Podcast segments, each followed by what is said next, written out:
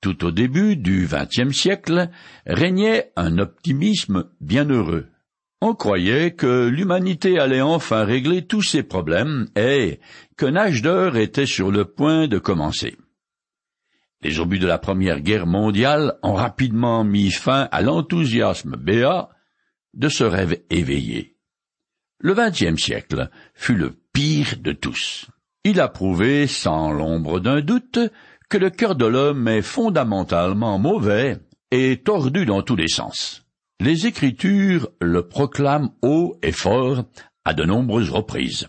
L'apôtre Paul vient lui aussi ajouter un réquisitoire implacable et cinglant contre toute l'humanité sans un maître, un seul individu. Vous et moi sommes donc aussi concernés. Je continue à lire dans le chapitre 3 de l'Épître aux Romains. L'Écriture le dit. Il n'y a pas de juste, pas même un seul, pas d'homme capable de comprendre, pas un qui cherche Dieu. Ils se sont tous égarés, ils se sont corrompus tous ensemble. Il n'y a pas un qui fasse le bien, non, pas même un seul. Romains chapitre 3, les versets 10 à 12. Paul tape fort. Et ces exagérations dépassent toutes les mesures. Vraiment, et si ce qu'il affirme à l'emporte-pièce était vrai. Comme je l'ai déjà dit, Paul va émettre toute une série de condamnations tirées de six passages de l'Ancien Testament qui décrivent l'attitude de l'impie selon Dieu. Oui, mais ici, l'apôtre Paul attribue ses comportements odieux aux Juifs, qu'il a plus particulièrement dans le collimateur. Mais par extension, ce qu'il dit s'applique à toute la race humaine. Premièrement donc, l'homme livré à lui-même n'a pas en lui la capacité morale et spirituelle qui lui permette de faire normalement et automatiquement preuve de bonté à l'égard de ses semblables. Le péché qui m'habite me pousse à être égoïste et vaniteux, à rechercher le plaisir, le pouvoir et à posséder. Telles sont mes prédispositions normales et naturelles depuis que je suis né. Dans le texte grec, les sept expressions condamnatoires que Paul vient de lancer commencent et se terminent par les mots pas même un seul. Cette insistance signifie qu'on ne peut pas trouver une seule exception dans toute la race humaine. Ce qui veut dire bien sûr que vous et moi sommes inclus. C'est choquant. Je l'avoue, et c'est pourquoi il vaut la peine d'examiner le passage du livre des psaumes d'où Paul a tiré sa condamnation. Je le lis. L'Éternel, du haut des cieux, se penche sur les êtres humains pour voir s'il y a quelqu'un qui ait du bon sens, qui cherche Dieu. Tous sont égarés, ensemble ils sont pervertis. Il n'en a aucun qui fasse le bien, pas même un seul. Psaume 14, les versets 2 et 3. L'homme, laissé à lui-même, ne découvre pas grand-chose de son Créateur. En fait, il se crée ses propres divinités parce qu'il ne veut rien avoir à faire avec le vrai Dieu à cause de la culpabilité due à ses fautes. Aux yeux de Dieu, aucun être humain n'est capable de faire ce qui est bien au sens absolu du terme. En effet, même mes actes les plus désintéressés sont entachés d'égoïsme, et personne ne peut dire que Dieu est sa passion. Peut-être trouvez-vous que les Écritures et Paul exagèrent dans leurs propos. Fut un temps, c'est ce que je pensais aussi. Alors, voyons cela de plus près. On peut d'emblée écarter les fanatiques, les fous de Dieu, comme on les appelle. Ces gens n'ont évidemment aucun intérêt pour Dieu, mais un programme politique. Pour eux, ce qui compte est de prendre le pouvoir par la force. Un point c'est tout. La religion étant le moyen par lequel ils pensent arriver à leur fin. Exactement comme les doctrines du communisme ou du fascisme.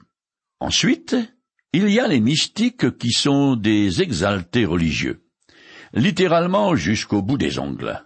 Certains d'entre eux portent même les stigmates du Christ, comme saint François d'Assise par exemple, tandis que d'autres des nonnes en particulier, répandent un parfum inexplicable autour d'elles, même une fois mortes. Je ne mets aucunement en doute la force de leur piété ou les prodiges qui les accompagnent. Mais sur le fond, ce sont des romantiques, fous amoureux du sentiment religieux qu'ils projettent sur un personnage biblique. La Vierge, le Christ ou un apôtre. Au final, ces mystiques se trompent eux-mêmes ainsi que leur entourage. Ils ne cherchent pas vraiment l'Éternel, le Dieu créateur, tel qu'il s'est révélé dans les Écritures. En troisième lieu, on a les chefs religieux. Au temps du Christ, les vrais, les purs et durs s'appelaient les pharisiens. Ils étaient immergés jusqu'au cou dans une pratique complexe du judaïsme qu'ils avaient inventée. Mais Jésus leur a dit, Hypocrite, Ésaïe vous a fort bien dépeint dans sa prophétie. Ce peuple m'odore du bout des lèvres, mais au fond de son cœur, il est bien loin de moi. Le culte qu'ils me font n'a aucune valeur, car les enseignements qu'ils donnent ne sont que des règles inventées par les hommes. Alors les disciples s'approchèrent de lui pour lui faire remarquer. Sais-tu que les pharisiens ont été très choqués par tes paroles? Il leur répondit, toute plante que mon Père céleste n'a pas lui-même plantée sera arrachée. Laissez-les. Ce sont des aveugles qui conduisent d'autres aveugles. Or, si un aveugle en conduit un autre, ils tomberont tous deux dans le fossé. Matthieu chapitre 15 des versets 7 à 9, 12 et 14. Une fois qu'on a fait le tour des religions du monde et de leurs gourous, on ne peut pas s'opposer à la sentence divine particulièrement cinglante contre toute l'humanité, qu'elle soit émise par Jésus ou l'apôtre Paul. Extérieurement, nous sommes tous des égarés car nous faisons fausse route. De plus, nous sommes intérieurement pervertis, c'est-à-dire pourris, comme un fruit qui s'est gâté et qui n'est plus comestible. Cette condamnation sans appel de toute l'humanité est plutôt dure à avaler. J'en conviens. Je continue le texte. Leur gosier ressemble à une tombe ouverte. Leur langue sert à tromper. Ils ont sur les lèvres un venin de vipère. Romains chapitre 3, les versets, le verset 13. Il ne prend pas de gants, l'apôtre. Voyons, Paul. Ce n'est pas en parlant de la sorte que tu vas te faire des amis. Le moins qu'on puisse dire est qu'il ne mène pas une campagne de séduction. Après la description générale de l'état de péché, Romains chapitre 3, les versets 10 à 12, l'apôtre utilise quatre sentences tirées de trois psaumes différents, pour montrer que la perversité de l'homme se manifeste d'abord par la parole. Je lis les deux premiers passages. Dans leurs propos, tout est malice, et ils ne pensent qu'à détruire. Dès qu'ils se mettent à parler, on dirait un tombeau qui s'ouvre. Leur langue se fait angeleuse. Ils ont dardé leur langue comme un serpent. Ils ont entre les lèvres du venin de vipère. Psaume chapitre 5 verset 10 et psaume 140 verset 4. Quand je vais chez le médecin, une partie de l'examen consiste à me faire ouvrir la bouche, puis à appuyer sur ma langue avec un petit bâtonnet en bois tout en regardant à quoi ressemble ma gorge quand je dis Ah.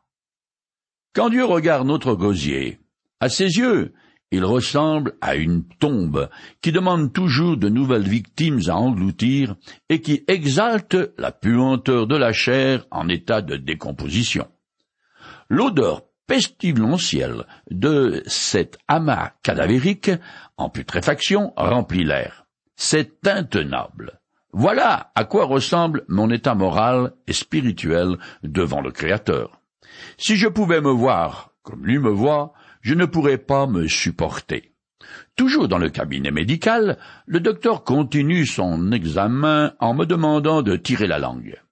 Eh bien, quand Dieu nous regarde, il constate que nous nous servons beaucoup de nos langues pour faire du mal à notre prochain, pour le diffamer ou le tromper.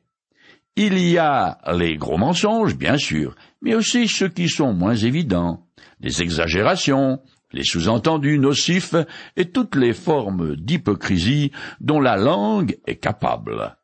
Notre méchanceté envers nos semblables est pour le Seigneur comme le venin d'un serpent. Je suis capable de distiller la tromperie et le commérage, la fausseté et les calomnies qui ruineront la réputation de quelqu'un que j'ai dans le nez. Je continue avec la quatrième sentence. Leur bouche est pleine d'aigres malédictions. Romains chapitre 3 verset 14. Comme les précédents, ce verset est une citation très libre de l'apôtre. Elle provient elle aussi d'un psaume selon la version grecque septante que je lis. Sa bouche ne fait que maudire. Ses mots sont trompeurs et violents. Sous sa langue acérée fleurissent des propos méchants et blessants. Psaume 10, verset 7. Un texte du Nouveau Testament, de l'épître de Jacques, s'étend en longueur sur les dangers de la langue. J'en lis une partie. Celui qui ne commet jamais de faute dans ses paroles est un homme parvenu à l'état d'adulte, capable de maîtriser aussi son corps tout entier. Quand nous mettons un mort dans la bouche des chevaux pour qu'ils nous obéissent, nous dirigeons aussi tout son corps. Pensez encore aux bateaux. Même s'il s'agit de grands navires, et s'ils sont poussés par des vents violents, il suffit d'un tout petit gouvernail pour les diriger au gré du pilote. Il en va de même pour la langue. C'est un petit organe, mais elle se vante de grandes choses. Ne suffit-il pas d'un petit feu pour incendier une vaste forêt? La langue aussi est un feu. C'est tout un monde de mal. Elle est là, parmi les autres organes de notre corps et contamine notre être entier. Allumée au feu de l'enfer, elle enflamme toute notre existence. L'homme est capable de dompter toutes sortes de bêtes sauvages, d'oiseaux, de reptiles, d'animaux marins, et il les a effectivement domptés. Mais la langue, aucun homme ne peut la dompter. C'est un fléau impossible à maîtriser. Elle est pleine d'un venin mortel. Nous nous en servons pour maudire les hommes, pourtant créés à l'image de Dieu. Jacques, chapitre 3, les versets 2 à 9. Jusqu'à présent, Paul a décrit la vilainie et la méchanceté du gosier, de la langue, des lèvres et de la bouche. Il va continuer toujours en indiquant de façon imagée comment chaque membre du corps humain contribue à répandre le mal, ce qui entraîne une condamnation divine.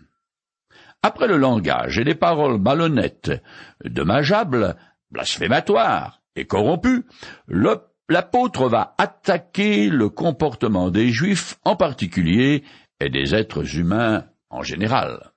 Après avoir critiqué et calomnié son prochain, l'homme livré à lui-même parle de lui faire du mal. Maintenant, il passe carrément à l'action. Les prochaines citations de l'apôtre Paul sont tirées du livre du prophète Ésaïe et s'appliquaient alors aux Israélites un bon siècle avant que le royaume de Juda ne soit détruit par les Babyloniens. Je lis le passage d'Ésaïe. Mais non, la main de l'Éternel n'est pas trop courte pour sauver, et son oreille n'est pas sourde au point de ne plus vous entendre. Ce sont vos fautes qui vous séparent de votre Dieu. C'est à cause de vos péchés qu'il s'est détourné loin de vous pour ne plus vous entendre, car vos mains sont tachées de sang, et vos doigts de péché. Vos lèvres disent des mensonges, vos langues susurrent des paroles perfides. Personne n'invoque le droit, et nul ne plaide selon la vérité. On s'appuie sur des faussetés, et l'on allège des mensonges. Ils conçoivent le mal et enfantent le crime leurs pieds courent au mal, et ils ont hâte de verser le sang innocent. Leurs pensées sont sans cesse orientées vers le mal. Dévastation et destruction jalonnent leur parcours. Ils ne connaissent pas le chemin de la paix, et le droit est absent des routes qu'ils empruntent. Les sentiers qu'ils se tracent sont des voies tortueuses. Quiconque s'y engage ne connaît pas la paix. Ésaïe chapitre 59, les versets 1 à 4 et les versets 7 et 8. De ce discours percutant, l'apôtre Paul tire, toujours de la version septante, une citation abrégée que je lis. Leurs pieds sont agiles quand il s'agit de verser le sang. La destruction et le malheur jalonnent leur parcours. Ils ne connaissent pas le chemin de la paix. Romains chapitre 3, les versets 15 à 17. La méchanceté de l'homme en action. Ésaïe y rajoute. Le droit, c'est-à-dire la justice, est absent des routes qu'ils empruntent. Tout le monde, et en particulier les politiciens, disent vouloir la paix, même s'il faut faire quelques massacres au passage pour y arriver. Cependant, le journal du matin, comme les infos du soir à la télé, prouvent bien que cette paix est illusoire, un mirage en plein désert de violence.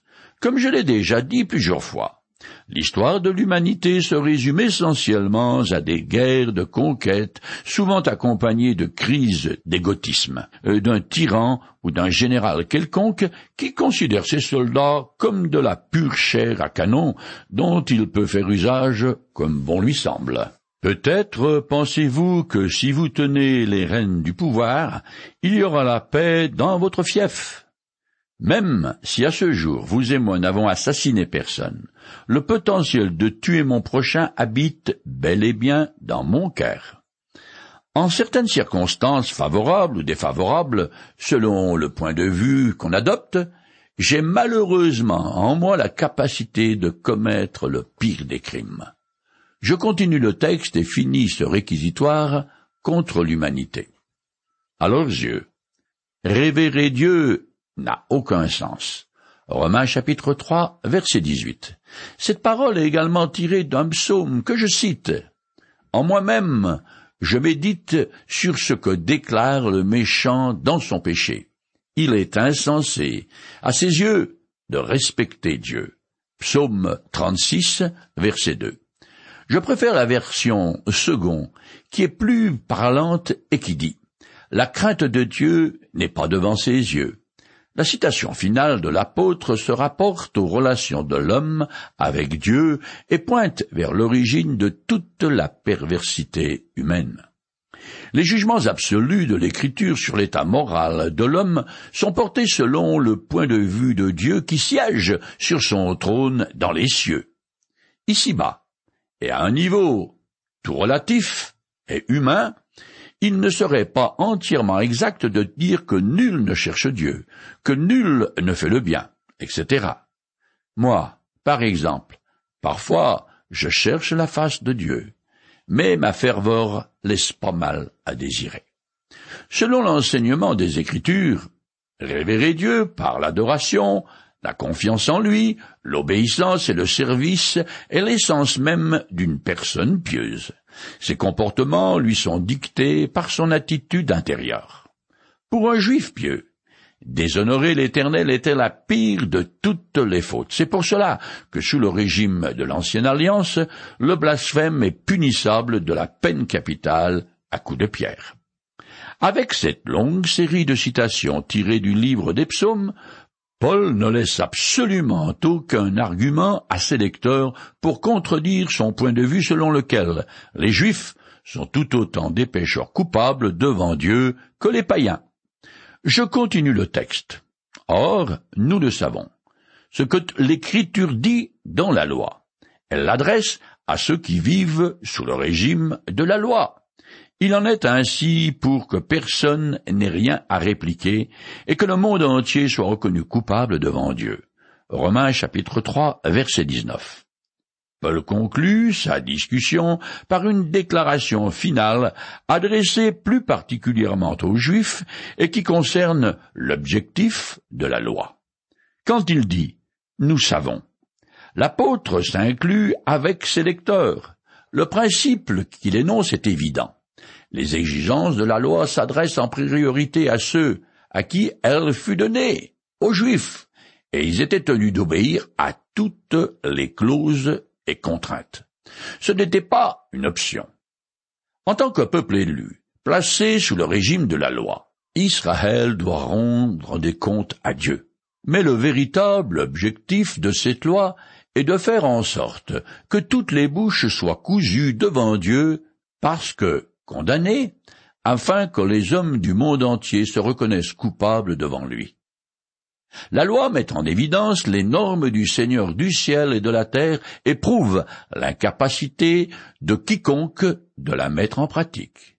Si j'achète d'échapper au jugement de Dieu en suivant les règles que Moïse a imposées aux Israélites, c'est un peu comme si je m'accrochais à un fétu de paille pour échapper à la noyade, ou comme si je sautais d'un avion avec mon sac de couchage en guise de parachute. Ça ne peut que mal finir. Soit dit en passant, que le sermon sur la montagne qu'a donné Jésus aux Juifs et qui se trouve dans l'Évangile est bien plus exigeant que la loi de Moïse. En effet, à quelques exceptions près, la loi adresse essentiellement des comportements extérieurs et des rites à satisfaire, tandis que Jésus demande une attitude droite et juste qui vient du cœur. Je termine cette section de l'épître qui condamne sans appel la totalité de la race humaine dont vous et moi, je le rappelle, faisons partie. Car personne ne sera déclaré juste devant lui parce qu'il aura accompli les œuvres demandées par la loi. En effet, la loi donne seulement la connaissance du péché. Romains chapitre 3, verset 20. Finalement, L'observance de la loi n'est pour personne un moyen de se justifier, de gagner des points devant Dieu, et de se voir offrir le paradis en cadeau pour service rendu ou pour sa bonne conduite.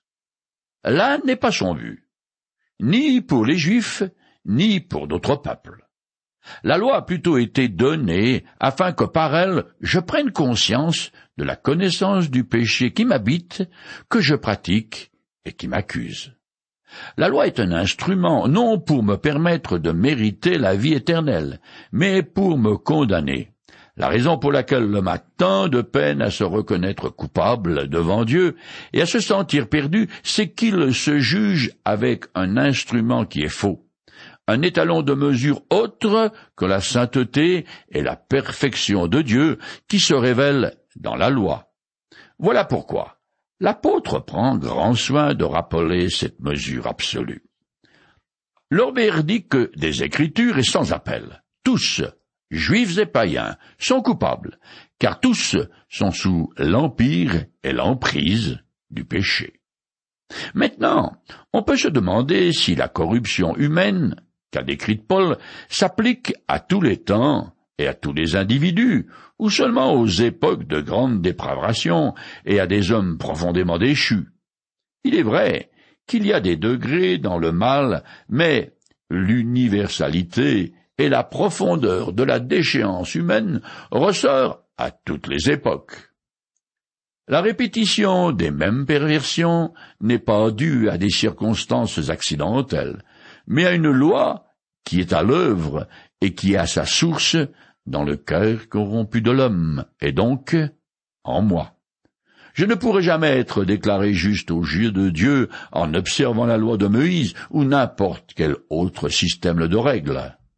En conséquence, je suis condamné de multiples façons, parce que je n'ai pas répondu de manière adéquate à la révélation que Dieu a faite de lui dans la nature, parce que je suis incapable de satisfaire les normes morales contenues dans la loi de Moïse, et aussi parce que ma conduite est à des années-lumière des exigences du sermon sur la montagne que Jésus nous a laissé.